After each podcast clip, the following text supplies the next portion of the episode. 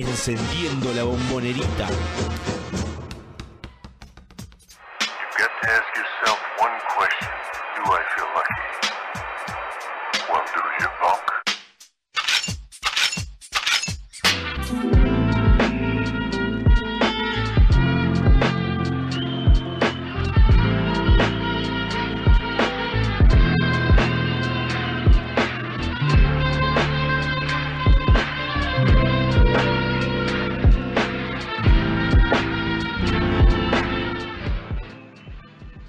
¿Qué tal? Bienvenidos a Triple Genesis una vez más. Hoy estamos en una emisión especial para nuestro canal de YouTube. Estamos con el Bocha de Simone, que nos va a dar una linda entrevista para que podamos abarcar algunos temas que quedaron pendientes de esta temporada que se termina.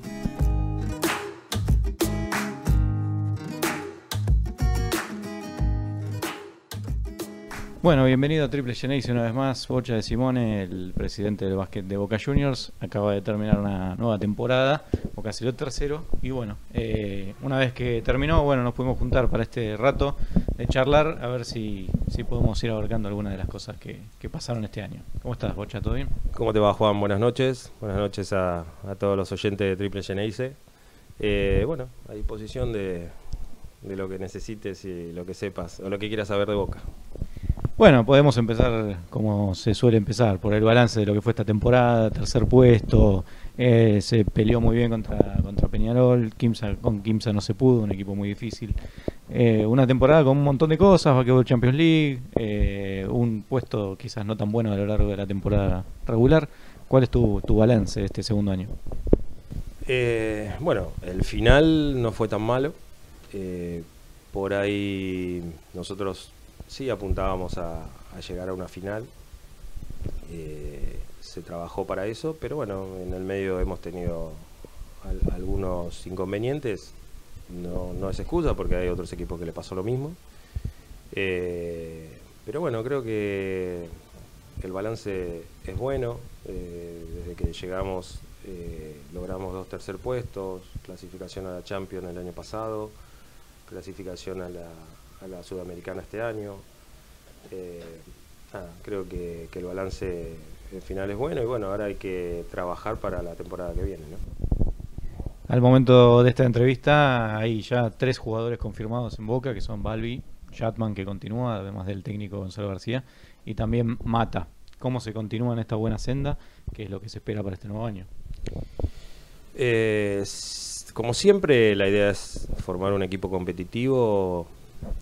Eh, cuando asumí, siempre hablé con el presidente que una de las, de las cosas para lograr que el básquet sea eh, más productivo, si querés, y, más... eh, y conseguir los objetivos que acá siempre se trabajaron o, siempre se criticaron en el básquet, que fue la parte económica y lo que gasta para tratar de lograr un equilibrio, era lo primero era tener un equipo competitivo. Vos tenías un equipo com- competitivo, lográs lo que eh, venimos logrando, que el, estadio se llene, la bombonita se llene, que, que empiece a haber interés de los sponsors, eh, que puedan eh, lograrse hacer clínicas o, lograr que intereses de países por ahí latinoamericanos que quieran tener escuelitas de boca básquet. Digo, hay, hay un montón de, de proyectos que empiezan a caminar a partir de que Boca empieza a estar peleando eh, en los primeros puestos. Y bueno, este año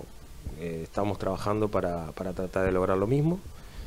Es un año muy difícil porque bueno tenemos un problema en Argentina con el tema de- del cambio de- del dólar y el cambio y eso nos está perjudicando muchos muchos chicos prefieren irse al exterior a jugar y, y bueno y eso nos genera por ahí tratar de, usar eh, el, el máximo ingenio posible para tratar de terminar armando un buen equipo se empezó bien no Sí, se empezó, la verdad, muy bien. Estas primeras tres fichas son de total jerarquía. La pregunta es cómo se continúa ese armado del plantel, ¿no? Porque se conoce el presupuesto del básquet, se aproxima, bueno, es eh, un poco mayor que el año pasado, pero al mismo tiempo un poco comido por la inflación. O sea que queda en un número, digamos, si- similar, podríamos decir. y al mismo tiempo hay tres fichas importantes ya aseguradas. Quedan cinco por cumplir, por lo menos, por, por llenar. ¿Y cómo se sigue ahora? ¿Qué, qué- qué podemos esperar? ¿Cinco fichas fuertes y, y tres más o menos? ¿No tanto? ¿Mucho, mucho juego de los juveniles? Eh, ¿Es algo en lo que vos te, te, metés más o menos en, en- lo que es el armado del plantel o sos más de dejarlo a, García? Eh, bueno, con, con- las fichas mayores, las ocho fichas van a estar. Eh, los cinco titulares eh, queremos que sean de jerarquía.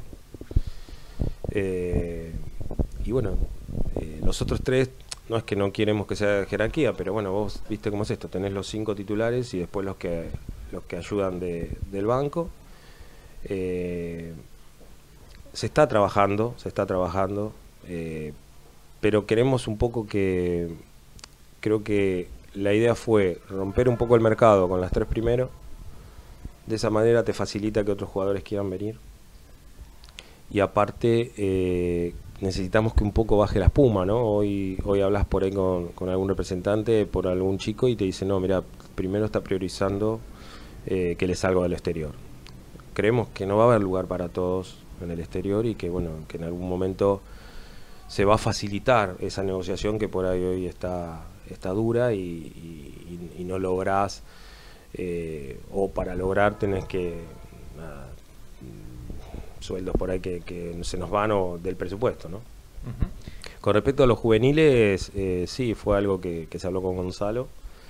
Eh, ya el año pasado él empezó a dar un poco más de participación, tanto a Juan como, como a, A Santi. a Santi. Y, y bueno, nada, este año Juan creo que va a tener mucho más eh, espacio, va a depender lógicamente de él. Nosotros le vamos a dar el lugar porque va a ser el base suplente de- del equipo. Eh, así que bueno, eh, esto también eh, creo que él tiene el carácter como para, para llegar. Lógicamente es un chico, lo vamos a tener que llevar de a poco. Y, pero bueno, la expectativa con él está, con muchos de los chicos. El proyecto de los chicos, eh, bueno, como sabés, salimos campeones de, la Liga de Desarrollo, con un equipo que en su mayoría eran de 19 años para abajo, 18 y 17 años, y solamente uno, que era el chileno, con 20. Y,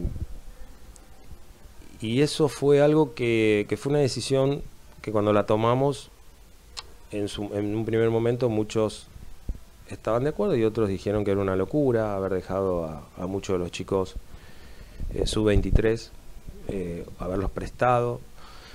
Pero bueno, era una apuesta a, una forma de trabajo, ¿no? Eh, yo cuando el año pasado hablé con el cuerpo técnico, lo, primero que vi cuando asumí acá, tanto con, lo- con el cuerpo anterior, con el cuerpo técnico anterior y con este, es que los chicos iban a ver el partido. No jugaban nada, ni un minuto.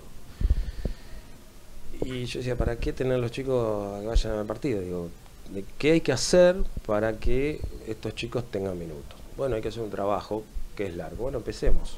Es decir, en- ese momento empecemos. Bueno, mirá, pero lo que pasa es que tenés que empezar de esta edad para atrás. Bueno, listo, y apostemos. Es decir, eso fue una apuesta puramente, pura, pura del club, ¿no? Y, y bueno, a partir de ahí tomamos el compromiso, porque bueno, el compromiso era Carlos y el preparador físico en ese momento Marcelo y el polaco. Le digo, yo quiero que los chicos tengan una línea de continuidad con la primera, ¿no? Como, como se hace en el fútbol, ¿viste? Que una misma forma de juego, ¿no? Que si juega con línea de tres y el, otro juega con cuatro, ¿viste? Digo que, bueno, y ese trabajo funcionó. eh, todo el año estuvieron trabajando juntos, los chicos con doble turno, porque trabajaban con la primera y después trabajaban ellos. Y bueno, se, se logró un objetivo que ya al haber salido primero en la, en la fase regular, con 38 partidos, haber ganado 34, ya estábamos conformes. Y bueno, después se logró el torneo, el campeonato. Eh, y a partir de ahí, vos fijate que ADC tomó el ejemplo y, y cambió la, la edad para la Liga de Desarrollo y hoy es a partir de los 21 para abajo, no, no de los 23. Eh, pero bueno, eh, con esto te quiero decir que nosotros en el proyecto por ahí no va a ser este año ni el otro, pero por ahí de acá tres o cuatro años, el equipo de Boca por ahí tenga cuatro, cuatro o cinco chicos que jueguen, que tengan minutos, que estén 7, 8, 10, 12, 15 por partido y por ahí alguno te, te juegue más, ¿no? Eh, y en ese es el camino, lógicamente, a veces la gente quiere ya, quiere que jueguen mañana, quieren que juegue este torneo, pero bueno, creo que hay que llevarlos de a poco. Eh, los chicos eh, también son chicos y bueno, nada, a veces eh, si los frustras es como que después sienten que, que no pueden muchos y bueno, cada uno también tiene un carácter y son diferentes personas. ¿no? Por lo que contás, entiendo que no, no está en los planes contratar a ningún eh, jugador sub-23 para este equipo de Boca. Eh, no te voy a decir ni sí ni no, depende del puesto, depende cómo termine formado el equipo. Digo, hay muchas cosas que, que van a depender de, las posiciones. Nosotros hemos ido por, por fichas que no las pudimos contratar. Y a medida que, que, bueno, que se va, va pasando el tiempo, uno va viendo distintas posiciones y por ahí el técnico dice, bueno, por ahí no juego acá, juego de esta manera y entonces pongo acá y pongo allá. Bueno, eso no te lo voy a asegurar. En principio no hay nada eh, pensado eh, como por ahí había pasado el año pasado.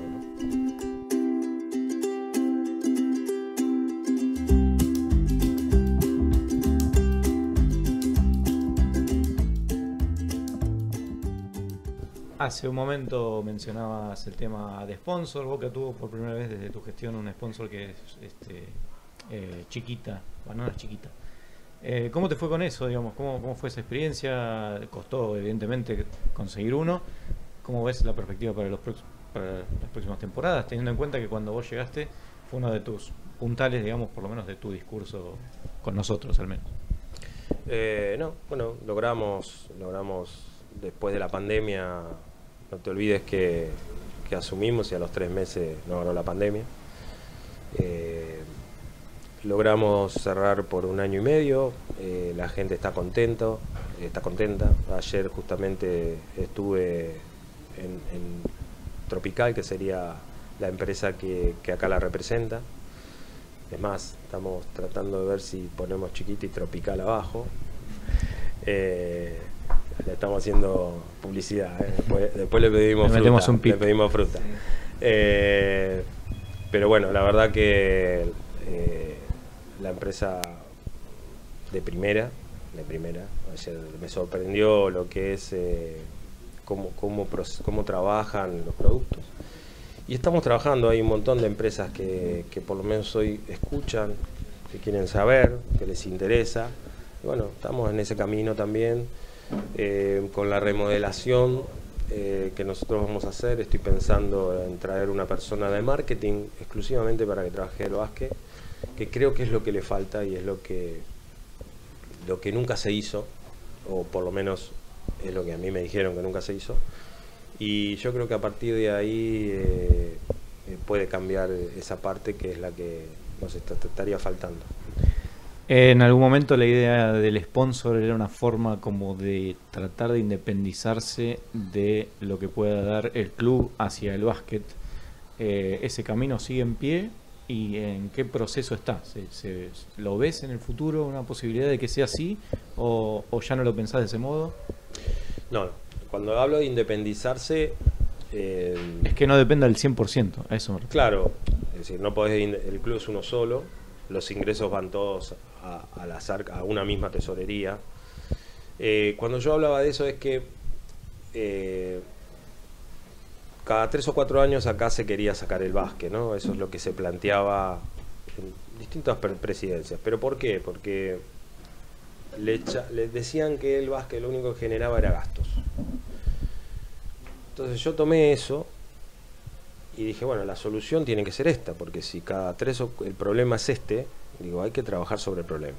Entonces lo primero que hice fue decir, bueno, ¿qué tengo que hoy en el club que le pertenezca al básquet? Porque primero lo que hay que hacer es decir, bueno, a ver, bueno, está bien, vamos a correr las cosas y decir, bueno, ¿qué de básquet y qué de fútbol, por ejemplo?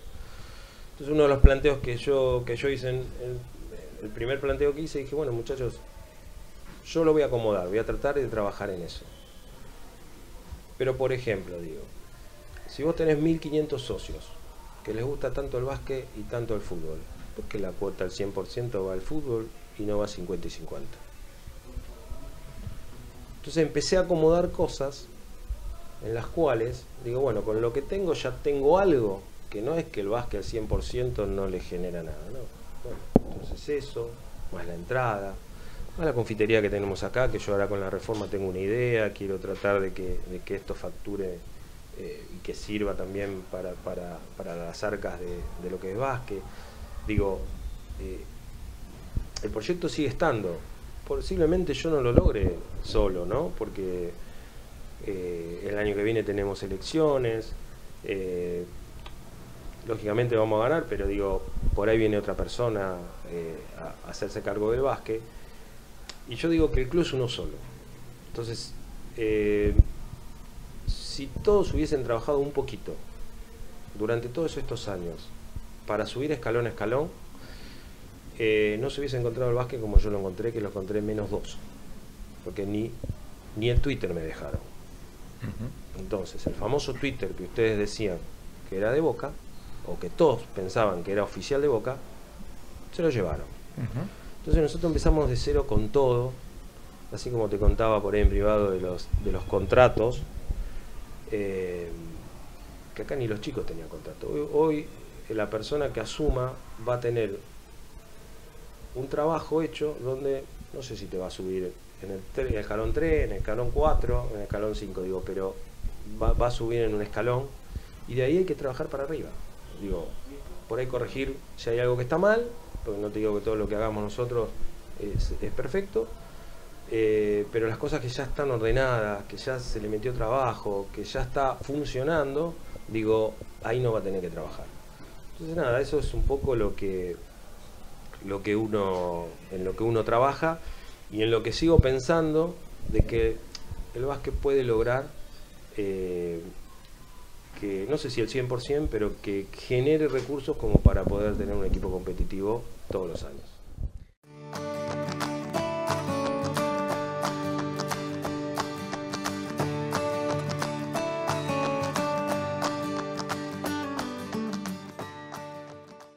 Recién mencionaste las elecciones, hace un rato mencionabas que, no sé si al, aire o fuera del aire, que venías aprendiendo de cómo es este trabajo, eh, porque, bueno, obviamente te agarró un poco de sorpresa quizás el puesto de director del básquet. Y recién cuando mencionaste las elecciones dijiste quizás le toque a otra persona. ¿Lo dijiste en el sentido de que ya estás pensando en dejar el lugar para otro o simplemente una circunstancia posible? No, todos somos eh, seres humanos que tenemos vida. El club te, te genera te genera mucho tiempo y, más en el caso mío que, que me lo tomo en serio y, bueno, le pongo horas de laburo y eso llega un momento que nada, te quita otras cosas. Eh, uno no sabe lo que puede pasar. Yo cuando hablo, hablo de que por ahí mañana viene el presidente eh, o alguien y me dice, mira, te necesito acá, eh, dame una mano acá, o no. O me dice, mira, andate a tu casa. Uno no sabe cómo... cómo yo lo- lo- cuando te hablo, te hablo de que hubiese sido más fácil haber encontrado el básquet de otra manera, porque digo, somos un mismo club, no importa quién asume, si es de uno, si es del otro, digo, creo que todos venimos y trabajamos por un club más grande, digo, porque salimos de acá y somos todos hinchas de boca. y, y creo que, no enemigos, digo, pero lo- lo- el equipo de enfrente es, es River y digo, con, con eso uno le mete el folclore al fútbol, ¿no? Y, entonces digo, bueno, yo, yo por lo menos lo veo de, de esa manera, terminó la elección, al otro día somos todos lo mismo, somos todos somos hincha de boca que en algún momento ocupamos un puesto, tenemos la suerte, algunos de estar acá, otros de, seguir en la tribuna, pero digo, en el, en el fin de todo esto, todos somos hinchas y estamos acá por, por, por hinchas, ¿no? Eh, entonces, bueno, nada, uno lo, lo plantea de ese lado. Eh, no tengo nada claro de lo que va a pasar, estoy pensando en esta temporada y en este año y si Dios quiere eh, poder terminarlo y de la mejor manera posible. Bueno, te voy a hacer algunas, algunas preguntas que no sé si te van a gustar, pero es, es obligación para mí desde este lado hacértelas. Eh, obviamente que la temporada terminó eh, bien, tercer puesto por segunda vez consecutiva es algo muy valorable. Y bueno, todo esto que venís mencionando hasta ahora es también muy valorable, los cambios que hubo respecto de la dirigencia anterior, cómo se fueron mejorando un montón de cosas. Ahora, hubo algunas cosas que eh, incluso yo mismo lo he hecho públicamente, por ejemplo, en mi cuenta de Twitter. El día de la ul- del último partido de Kimsa, hiciste un tweet yendo a la cancha de- para ver la final del fútbol. ¿Qué No sensaciones? fue el último partido. El, el- bueno, un partido definitorio. Si Boca lo ganó, Sí, sí, pero se en, perdía. semi- en semifinal. Eh, te voy a contar algo. Eh, en un principio no iba a ir. Pero yo estoy acá por Boca. Y yo evalué entre una final y, y un, par- un cuarto partido de una semifinal. Trabajé para ese partido. A mí lo que me preocupaba de ese partido, si lo ganábamos, o mejor dicho, lo que más me preocupaba, que era como que había fútbol ese mismo día, que la bombonerita no estuviera llena. Y nosotros estuvimos trabajando el día anterior y anterior, invitando a colegios, invitando peñas, invitando gente para que ese día la bombonerita eh, estuviera llena. Después yo no juego. Es decir, yo entiendo que ustedes no juego. No juego yo los días de partido, no me meto. Pero hay un rol que sí, se puede ejercer. Pero el, re- el rol se, ge- se genera en la semana, se genera... Yo no soy de, de ir al vestuario, yo no soy de meterme... Porque eso es el trabajo del técnico. Es decir, yo respeto a cada profesional. Entonces, eh, yo mi trabajo lo hice. ¿Por qué me tengo que perder? Es decir, eh, una final del equipo que amo, que todos los hinchas de Boca aman. Cuando, eh, ahora, si hubiese sido las dos finales, entonces sí yo hubiese estado acá. Pero me parecía que en la vida uno eh, son momentos que tiene. ¿no? Uno no sabe si va a haber yo, si voy a volver a tener una, final o poder vivir una final. Bueno, tomé una decisión como ser humano. Por ahí a algunos les gustó y a otros no.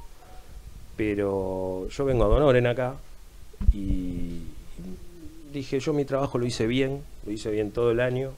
Le metí mucho más horas que creo que y esto no lo digo yo, ustedes lo pueden preguntar porque yo siempre digo que la puerta está abierta, ustedes pueden venir a hablar con los empleados, los empleados siempre al jefe le dan con un caño, ustedes pueden venir y preguntar acá, porque tomando mate en algún momento me lo han dicho ellos, yo por ahí en un año he venido más horas que cuatro o cinco años de algunos otros dirigentes, no todos, algunos le pusieron mucho tiempo acá y mucho laburo.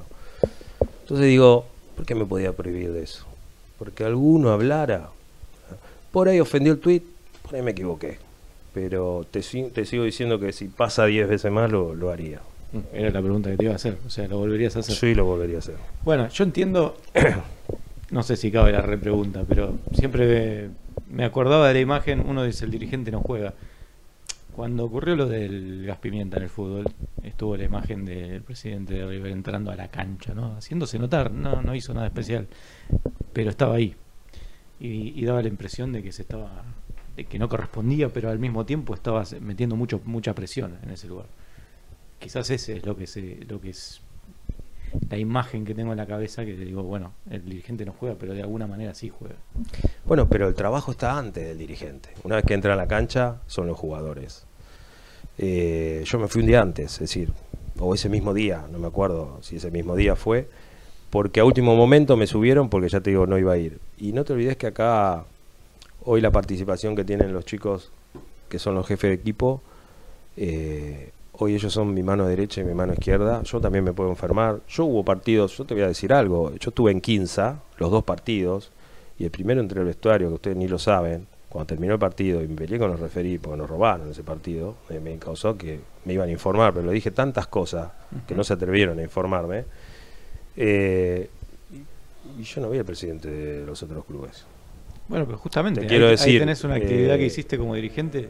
Bueno, no, pero, no, no, pero yo viajo mucho. Tampoco puedo viajar a todos, chicos, porque tengo mi trabajo, tengo mi familia. Digo, pero cada vez que puedo viajo, eh, porque bueno, también lo vivo. Soy, soy una persona que lo vivo. Y en ese momento tenía que tomar una decisión y bueno, vuelvo a lo que te digo.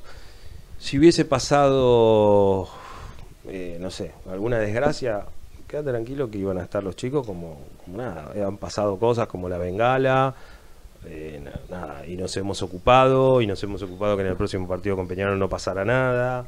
Digo, nada, hubo, hubo incidentes acá y, y siempre se trató de trabajar porque también hay que prevenir, ¿no? No solo el día del partido. Pero bueno, eh, te, te soy honesto y como te dije, si pasaría lo volvería a hacer. Bien, lo valoro.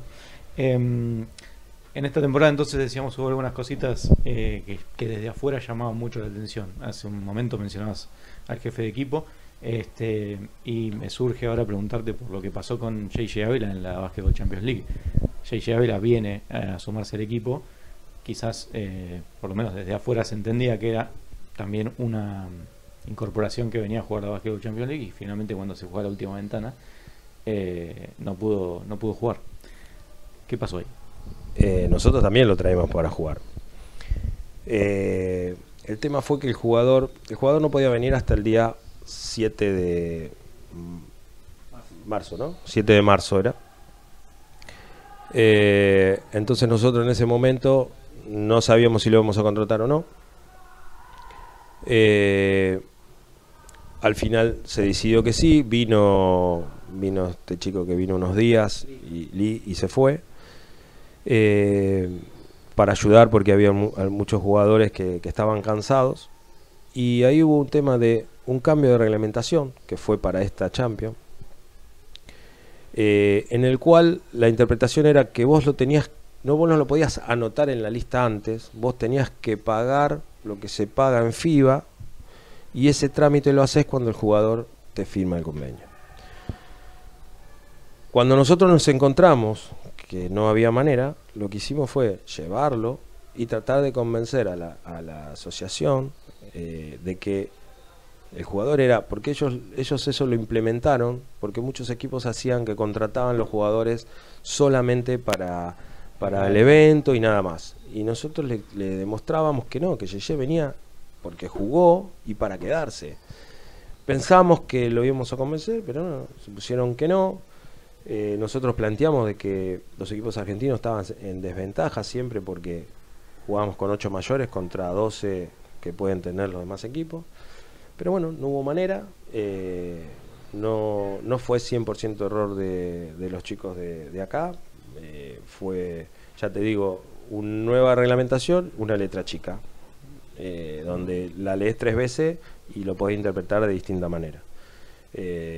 Pero bueno, nada, la intención era que jugara. es más, la intención era que jugara él y nosotros como en la Champions podíamos anotar más mayores, lo teníamos a Nesbit y la idea era ir con un equipo de dos por puesto y tener los 10 jugadores. Eh, porque bueno, no sabíamos David cómo podía, cómo podía reaccionar. David le puso muchas ganas, él quería quedarse acá. eh, y bueno, nosotros eh, creíamos que también le teníamos que dar la oportunidad de por lo menos probar.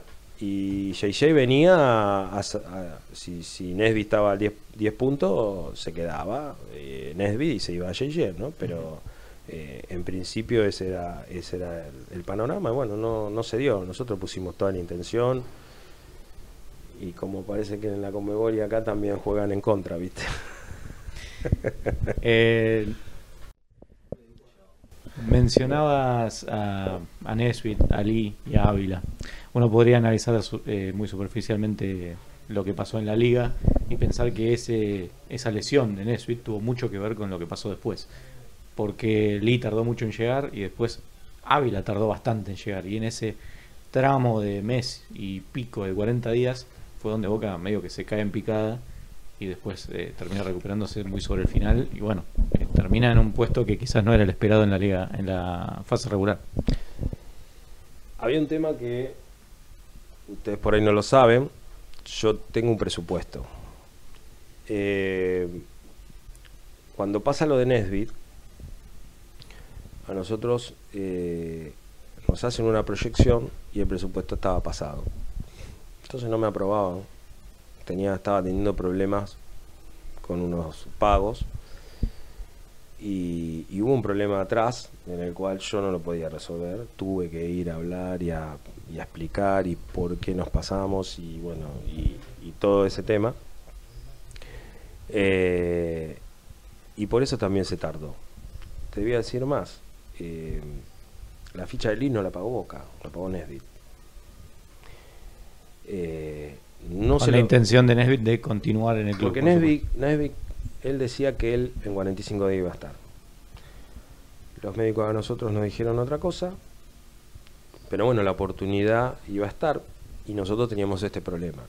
Cuando nosotros, cuando nos ofrecen primero a Lee, al técnico no era del gusto del técnico, nosotros cuando vamos con, empiezan a ver jugadores, aparece, porque también el tema es que en la fecha que te pasó, vos tenías que tener jugadores libres, eh, digo, no es fácil traer a cualquiera, no es que vos decís, a ver, traelo, ¿a ¿dónde está? Ah, ¿está esperando que venga Boca? No, no, tenés que buscar, y para traer a alguien que posiblemente era el reemplazo para jugar eh, la final, la Champions y, y y los playoffs, si Nesby no se recuperaba, digo, tenés que traer un, un jugador de categoría. Entonces, había un combo de cosas en las cuales eh, imagínate que el técnico lo quiere traer ya, nosotros también, nosotros veíamos lo que estaba pasando, pero bueno, son situaciones que, que te sobrepasan y que, que nada, cuando se decidió, Nesbit, eh, Nesby, perdón, JJ, eh, había terminado en México y necesitaba 15 días y, y él hasta el 7 no, no venía, te lo, te lo dije antes, y nosotros teníamos el tema del presupuesto. Entonces, bueno, hasta que se acomodó todo, lo trajimos. No pudimos antes por, por, por distintas situaciones, pero lo más importante fue lo del presupuesto. Y quizás ese inconveniente contractual y la imposibilidad de contratar eh, tuvo que ver con que Nesbitt tenía contrato garantido.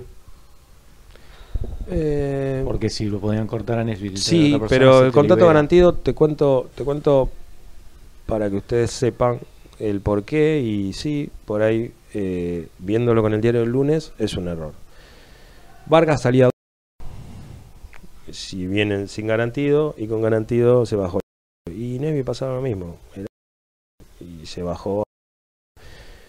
Por ahí el error que cometimos nosotros que acá no se hacía y hoy hay un protocolo a partir de esto todos los análisis que les hacen a los jugadores es la parte eh, el- la parte de- del corazón de fuerza de sangre pero ósea no se hace nada. Se ve la historia del jugador eh, Nevi no tuvo lesionado en Estados Unidos, en Brasil y no tenía antecedentes de, de estar lesionado.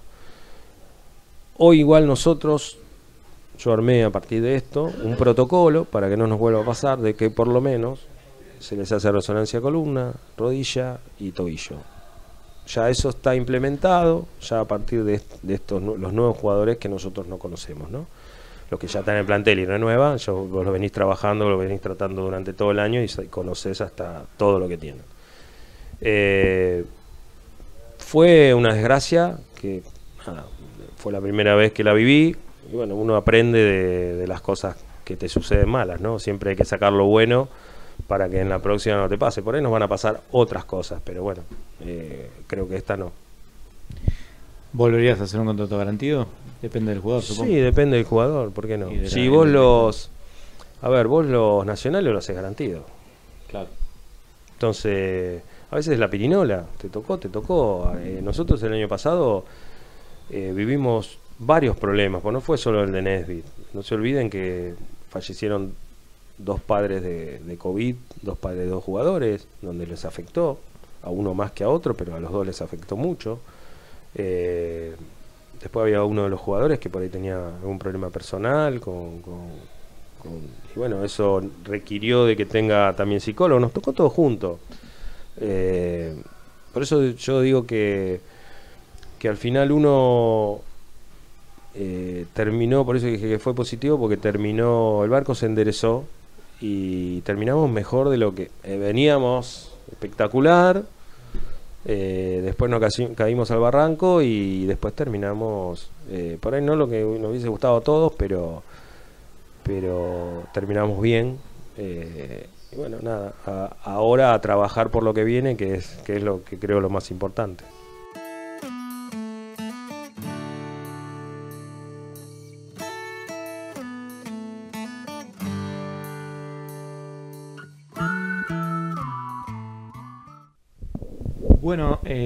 Hace un rato mencionabas eh, la manera en que se busca traer más gente al club y, que la cancha esté llena y demás. Supongo que las refacciones que se van a hacer en la bombonera tienen un poco que ver con eso, ¿no? Mientras mejores condiciones haya, más fácil es atraer al público.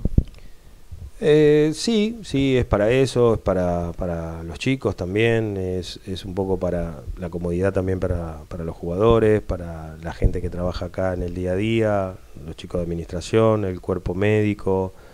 Digo, hay un, un, un día a día, más allá de los partidos, en los cuales, eh, bueno, nada, tampoco, tampoco estaba, estaba cómodo. Y bueno, la idea era primero refaccionarla también para la gente, poniendo el aire acondicionado que tanto, tanto se, pidió, frío y calor. Eh, las luces de LED que, bueno, nada, hoy pasan a ser eh, la modernidad y, sacando eh, lo que tenemos que, hoy es obsoleto. y bueno, después la lo nuevo de toda esta reforma que yo había anunciado en algún momento más allá del piso que también es nuevo y viene, viene la empresa de Forbex que trayendo, trayendo una de las canchas eh, o la primera cancha en la Argentina con, con, con, una representación eh, de Estados Unidos con, con homologación, homolo- homologación de FIBA eh, y bueno, todo lo que va a ser la pintura y los baños y toda la circulación. Y después, bueno, lo, lo más importante que te decía era el tema de los nuevos vestuarios para los jugadores, con todas las comodidades, eh, el nuevo departamento médico, el nuevo gimnasio para los chicos y, y los profesionales, y bueno, y las nuevas oficinas, ¿no? Eso es un poco lo macro de todo. Después hay otras cosas de poder eh, cambiar la entrada, eh, tener un lugar para los trofeos, eh, tener un lugar para los discapacitados, que hoy los discapacitados eh, que vengan no tienen un espacio donde, donde estar. Digo, hay muchas cosas que, que se van a hacer eh, tratando de eh, nada, solucionar las cosas, las pequeñas cosas también, ¿no? Entonces es algo que, bueno, bue- hay fecha de, de- de renovación, fecha de, de- de fin de reforma, mejor dicho. De inauguración. Claro. Eh, según el arquitecto, ahí ya Ya sabemos cómo es el tema. ya sabemos cuál es el tema, pero eh, va, lo voy a correr. Eh, sería el 21 de septiembre, ¿no? Es eh, la idea. La idea eran tres meses de obra. Y bueno, ya ahí tendremos que nada, estar encima para, para tratar de que sea lo antes posible. O sea, empezar la liga ya con, con, la- con las refacciones terminadas. Sí. sí, la idea es tratar de no de no perder ninguno de los partidos, ¿no? En algún momento de la charla mencionaste, eh, bueno, tu mano derecha, que son los jefes de equipo y la, gente que trabaja con vos. Eh, en general, nosotros siempre hablamos de vos como director del básquet y, no hay muchos nombres más, más allá del jefe de equipo de, Henry, ¿no? En algún momento sí hubo una subcomisión o un- una, una incipiente subcomisión de básquet que eran algunos socios o algunos colaboradores. Y tengo entendido que eso no, no prosperó o, o- o no, no llegó a funcionar, no estoy seguro cómo fue la historia. Eh, eso quedó así, no va a haber una subcomisión. La comisión está, no sé por qué me decís vos que, que no prosperó. Eh, sin ¿La embargo, subcomisión de básquet existe? sí, hay, hay, hay, hay, hay, hay- Primero se hizo una comisión chiquita, después vino la pandemia y después se convocó a 25 socios de acá del club. Eh, se, hizo varias, se hicieron varias reuniones, se, se puso los objetivos y se, se trató de hacer eh, equipos de trabajo. Eh, después, como todo pasa, ¿no? Algunos tienen el tiempo y pueden venir, son muy pocos, y otros no vinieron más. Pero la convocación está, la convocatoria está, el grupo está, se, se- les anuncia todo lo que se va haciendo y muchos... Chiquita vino de parte de uno de los de los de los de la comisión, eh, con otros hablo de, de temas jugadores, eh, de tema... No, no, trabajar se trabaja, ¿Tiene una función específica? la puerta, la... un- No, a ver, eh, la puerta está abierta para todo, todos. El otro día que hicimos la presentación o que nosotros convocamos a los padres para, para explicarles que se cerraba la bombonerita a los padres de los chicos que, practican acá el deporte. eh, para, para este, que entiendan de que nosotros estamos preocupados y que no era que se cerraba y ellos no tenían lugar, ¿no? Estamos consiguiendo un lugar donde ellos van a entrenar, bueno, y visitamos los padres para explicarle. Y ahí hubo más de uno, uno o dos padres que se acercaron con ideas y yo le dije, mire, toma el teléfono, me venís a ver cuando, cuando quieras. Al revés, acá está abierto. A ver, yo lo que digo es, yo todo lo que sea para el bien del básquet de Boca, bienvenido sea. Eh, lo que pasa que a veces opinan, no hablan y después no vienen. ¿Entendés? Entonces es muy fácil opinar. El tema es que yo siempre digo, de la teoría a la práctica hay mucha diferencia. Remangarse, solamente cinco, yo te los cuento con la mano y, y de los 25 que vinieron en ese momento, no sé si, si ocupo los cinco dedos, mira. Así que nada, igual sigue estando abierta. Yo hablé con los que están viniendo, de decir, bueno, mirá, si hay algunos que no quieren participar, que dijeron que querían y hoy no participan, bueno, cambiémoslo. Ustedes son los que conocen más a la gente del básquet. Los 25 no los cité yo, ¿eh? no es que yo traje a mi gente de mi movimiento, o gente de mi barrio, o gente amiga mía. No, no, no, es gente que viene asiduo al básquet. Y bueno, si la gente no, no puede, no tiene tiempo, bueno, traigamos a otros. Pero yo al revés, yo necesito porque es mucho el tiempo que te incide si vos que de verdad querés hacer el proyecto de, que el básquet esté ahí arriba y se quede ahí arriba. Eh, no, no depende nada más de uno solo. Y bueno, nada, yo siempre estoy acostumbrado a trabajar en equipo y, y vuelvo a- a decirles a cualquiera que quiera participar que tiene la puerta abierta para venir a participar. Me surgen dos preguntas con respecto a lo que dijiste. La primera, sobre la palabra proyecto y lo que tiene que ver con un armado del plantel en donde es solamente por ahora se viene repitiendo Leo Shatman y el técnico. Y el resto de los jugadores, salvo Bocha que no se sabe qué va a pasar, está eh, ya eh, ocupado en otros, en otros contratos. Em, la otra pregunta es sobre tu rol. Pero no este- te entendí la Ah, pregunta. ahí va. Y para así no me olvido. La otra pregunta es sobre tu rol y todo ese tiempo que ocupa y si alguna vez pensaste en eh, la contratación de un manager deportivo para el básquet. Empecemos por ahí y después vamos al otro. Eh, mirá, en algún momento sí se pensó, pero te vuelvo al principio. Eh, cuando todos entiendan que el problema de Boca pasa por lo económico, el problema de que el básquet siga o no siga pasa por lo económico, eh, porque lo deportivo lo solucionás rápido. ¿Y cómo? Acá no hay que hacer, eh, como en cualquier empresa, vos si necesitas un gerente de recursos humanos, contratás, agarrás currículum y contratás a uno. Uno de compra, contratás a uno. Bueno, yo contraté un técnico, sí, me, me, no sabiendo nada, me junté con un montón de gente, le pregunté a él que dame tus tres mejores, al otro tres mejores, hice una evaluación y después sí me, me- me hablé con, con los tres mejores y por ahí yo decidí tomar una decisión, por ahí por lo económico, por ahí porque me cayó mejor uno o por otro, pero siempre asesorándome o viendo quién era el mejor. Y después, siempre lo que digo es, si yo contrato un técnico y yo le voy a poner los jugadores, ¿para qué contrato al técnico? ¿Ok? Es decir, ¿por qué? Porque el técnico, de esa manera, si vos le metés los jugadores, después tiene la excusa perfecta para decirte, no, bueno, pero vos me trajiste a este, entonces ¿cómo me vas a exigir vos a mí? Cuando él elige sus jugadores y no funcionan, vos podés- tenés derecho a exigirle. Y esto pasa lo mismo cuando vos contratás a alguien, armás un proyecto con un, con un gerente o con alguien y eso no funciona. Te estoy dejando trabajar, te estoy dejando laburar en tu proyecto y no funciona. Entonces vos podés exigir. Cuando vos te metés, siempre eh, pasa eso. Y te voy a contar la anécdota cuando asumió Gonzalo García. Cuando asumió Gonzalo García, ¿qué me pidió la comisión? Un Zoom con Gonzalo García. Hicimos un Zoom con Gonzalo García. Eran cinco o seis personas. Y entonces uno empezó, dijo, escúchame, ¿por qué no te quedas con Lucas Gregallo? No, bueno, y el otro dijo, ¿y por qué no te quedas con Sande? Y el otro, ¿por qué no te quedas con, con- en ese momento estaba, eh, bueno, querían el mismo equipo, Eric Flor. Entonces, dije, muchachos, esperen. Si, vamos a dejar los mismos, digo, ¿para qué contratamos un técnico? Hubiésemos dejado a Narvato, hubiésemos dejado lo mismo y seguimos, digo, ¿no? Entonces, con esta anécdota te quiero decir que cada uno le gusta a su jugador, su equipo, todos somos hincha. Me parece que tenemos que corrernos de ese venir a alentar y dejar laburar eh, a la persona que sabe, que está todo el día, que los ve a los jugadores todo el día en la semana, porque a veces me dicen, ¿por qué no juega esto? ¿Por? Pasa lo mismo en el fútbol, ¿no?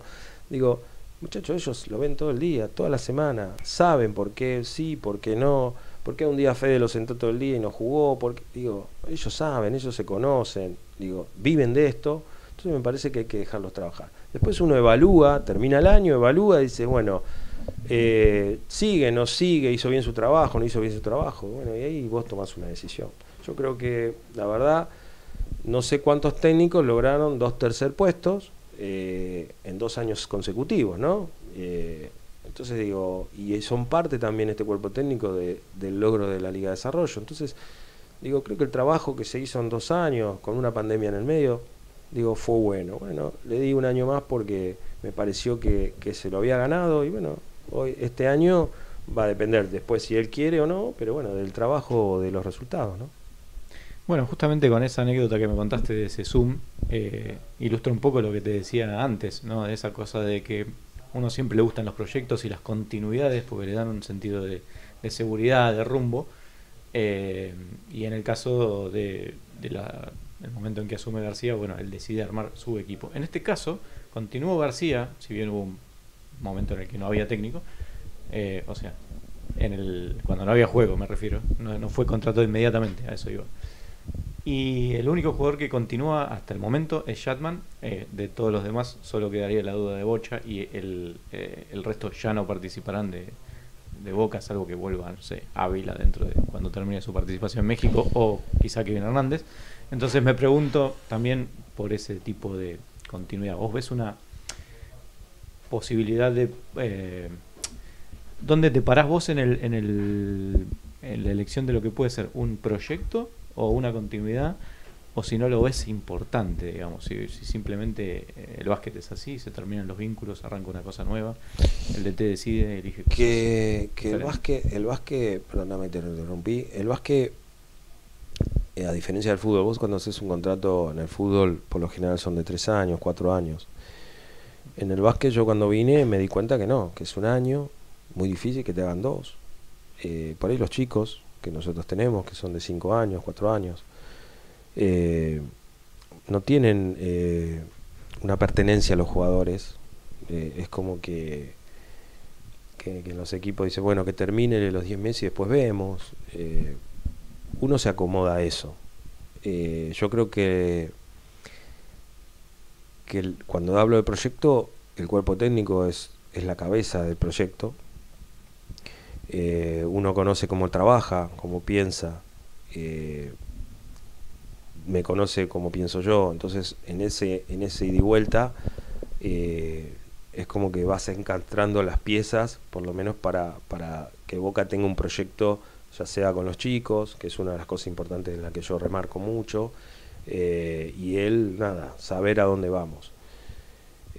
Técnico también se juega mucho porque nada, va a su prestigio también, está Boca, está su prestigio, él está cómodo acá, Boca, Boca es una institución la más importante y, en ese sentido eh, el técnico lo sabe y bueno, nada, eh, creo que estamos todos alineados para, para el mismo objetivo y eso es importante. Después las piezas y los jugadores, ya es, volvemos a lo que te dije, es una decisión de ellos.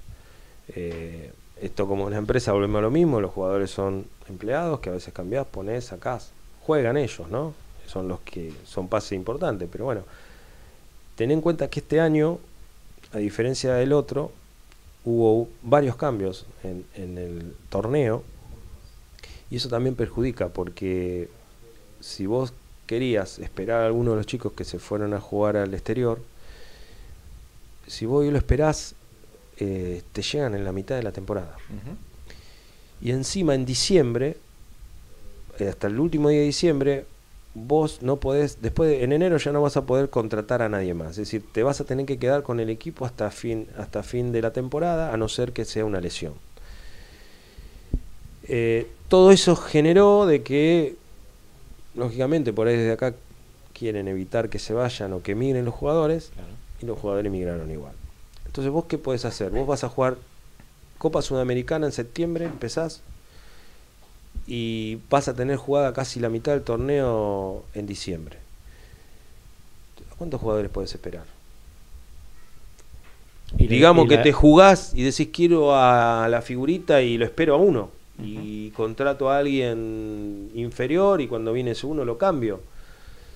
Eh, y si ese que, que- que- que lo contrataste la está rompiendo, ¿qué haces? Digo, entonces eh, ahí hay un plan de laburo. Entonces el técnico dijo, no, vayamos por acá. Y aparte la idea del técnico es tener las ocho, las ocho fichas desde el comienzo. No Exactamente, exactamente, porque él, él cree que teniéndolos para la te- pretemporada eh, tenés tiempo de trabajo. Entonces, bueno, nada, ese es el trabajo que se está haciendo. Bueno, hay chicos que decidieron emigrar y que por ahí estaban en los planes del técnico, pero lamentablemente eh, ante esta situación, ante los cambios de, de, de, la asociación y la decisión de los jugadores, bueno, nada, vos tenés que tomar decisiones. Eh, hace un rato mencionabas que, que bueno que, García está muy cómodo porque este club es, es, es lo más grande que hay, lo sabemos todos y es, es algo que se dice mucho de los jugadores, lo valoran mucho las instalaciones y encima van a hacerlas todavía mejores. ¿Cómo está Boca en la ADC? En la relación con el resto de los clubes, en lo que se vota y lo que se elige. ¿Hay un peso específico ahí? ¿Es lo mismo que cualquiera? No, te voy a contar algo. Es decir, Boca estaba muy mal en la asociación. eh, y hoy paso a paso estamos subiendo los escalones.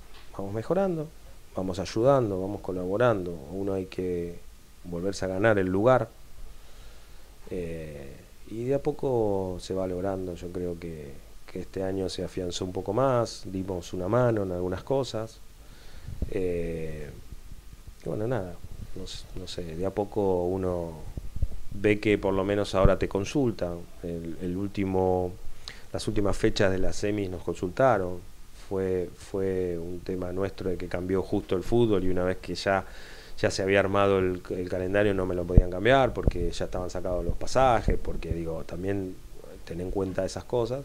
Pero ya por lo menos hay una intención de decir, che, ¿cuándo juega Boca al fútbol? A ver si no, bueno, esas cosas van. Lo que pasa que a veces, por ejemplo, un, un calendario se hace mucho tiempo antes y por ahí a veces la Copa Libertadores te la sacan 15 días antes y ahí cambiar es muy difícil.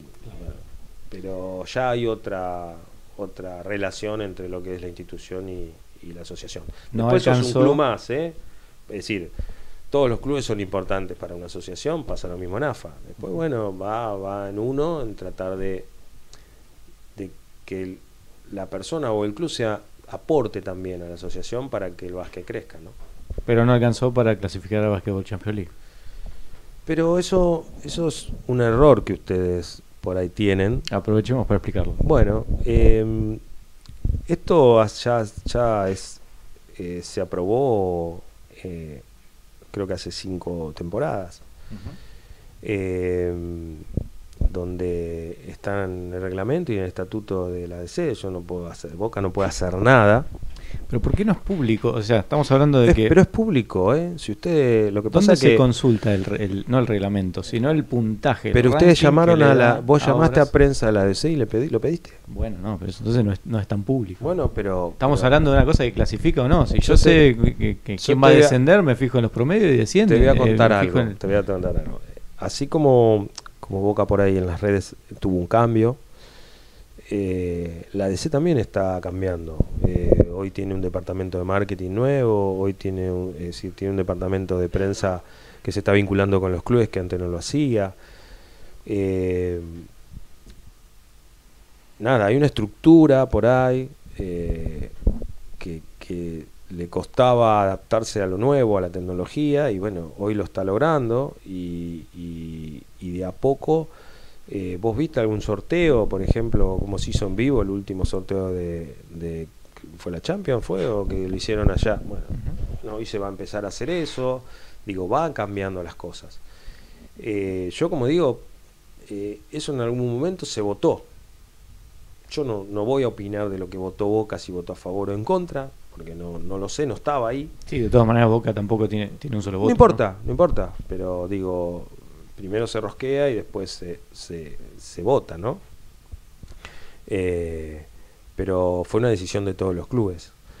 Y eso es un porcentaje que se toma, es una tabla que se toma, que yo creo que si la pediste la van a mandar, porque a nosotros la mostraron, y es más, no sé si no la mandaron, después si le voy a pedir a los chicos que si la tienen que, que se las pasen, porque no es secreto, es decir, ya está, bueno. es un reglamento, sé que te toman los cinco años, últimos años, no solo en cómo saliste en, la, en las posiciones, sino que suman...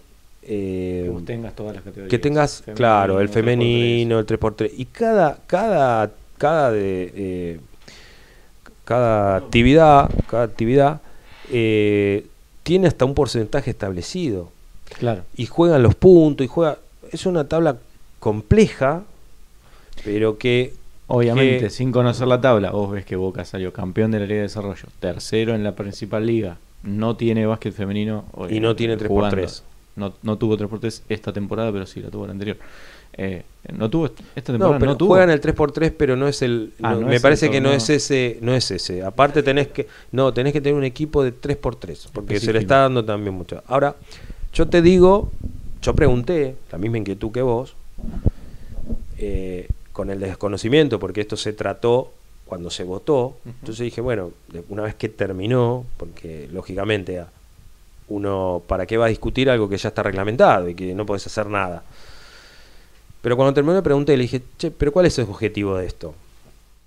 Y me dijo, es que incentivar más el básquet y que todos los clubes tengan todas las disciplinas. Es decir, esto obliga a muchos clubes que digan, ah, che, yo para poder también lograr un, un lugar en la Champions, eh, si hago todo esto, dentro de voy a tener participación.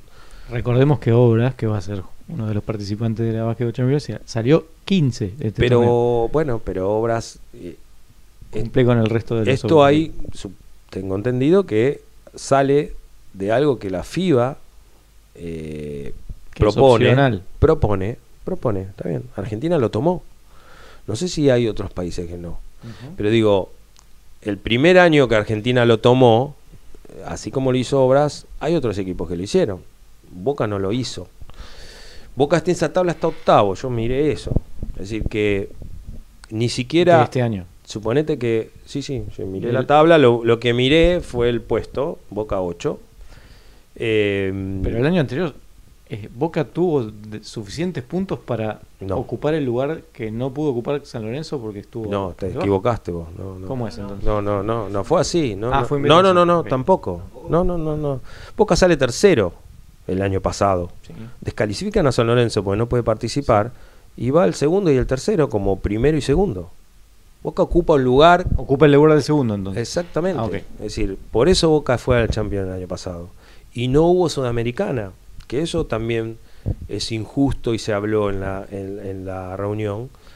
Pero déjame terminar de redondearte. Estábamos octavos, es decir que si mañana Obras dice yo no voy a participar, porque también participar genera un costo, porque no puedo, porque no quiero, no va a Boca, va al segundo de esa tabla.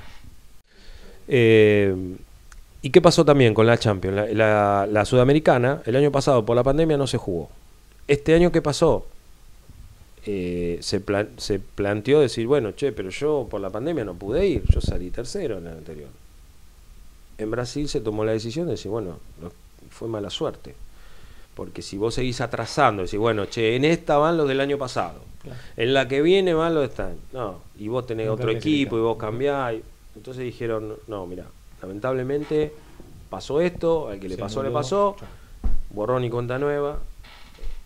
Es más, el tercer cupo de la, de la Sudamericana le corresponde al equipo que viene del TNA. Eso es lo que corresponde por reglamento. Este año, como que había, había que presentar una lista antes del 15 y eh, no estaba todavía la final decidida, se, se decidió subir al tercero, al, al que correspondía, al quinto en este caso, de la, de la liga. Igualmente dijeron que eso lo iban a cambiar y que el año que viene no sube más el, el- el del, el de la- TNA, que a mí la verdad me parecía que vos venís de, de jugar una segunda categoría, no es por nada que vayas a jugar la, la sudamericana, me parecía como que nada, los equipos de liga hacen un esfuerzo grande como para que ese lugar lo ocupe alguien que ya está contento con subir a, a la liga nacional y que tiene que hacer, poner un pie en la liga como para darle la sudamericana, ¿no?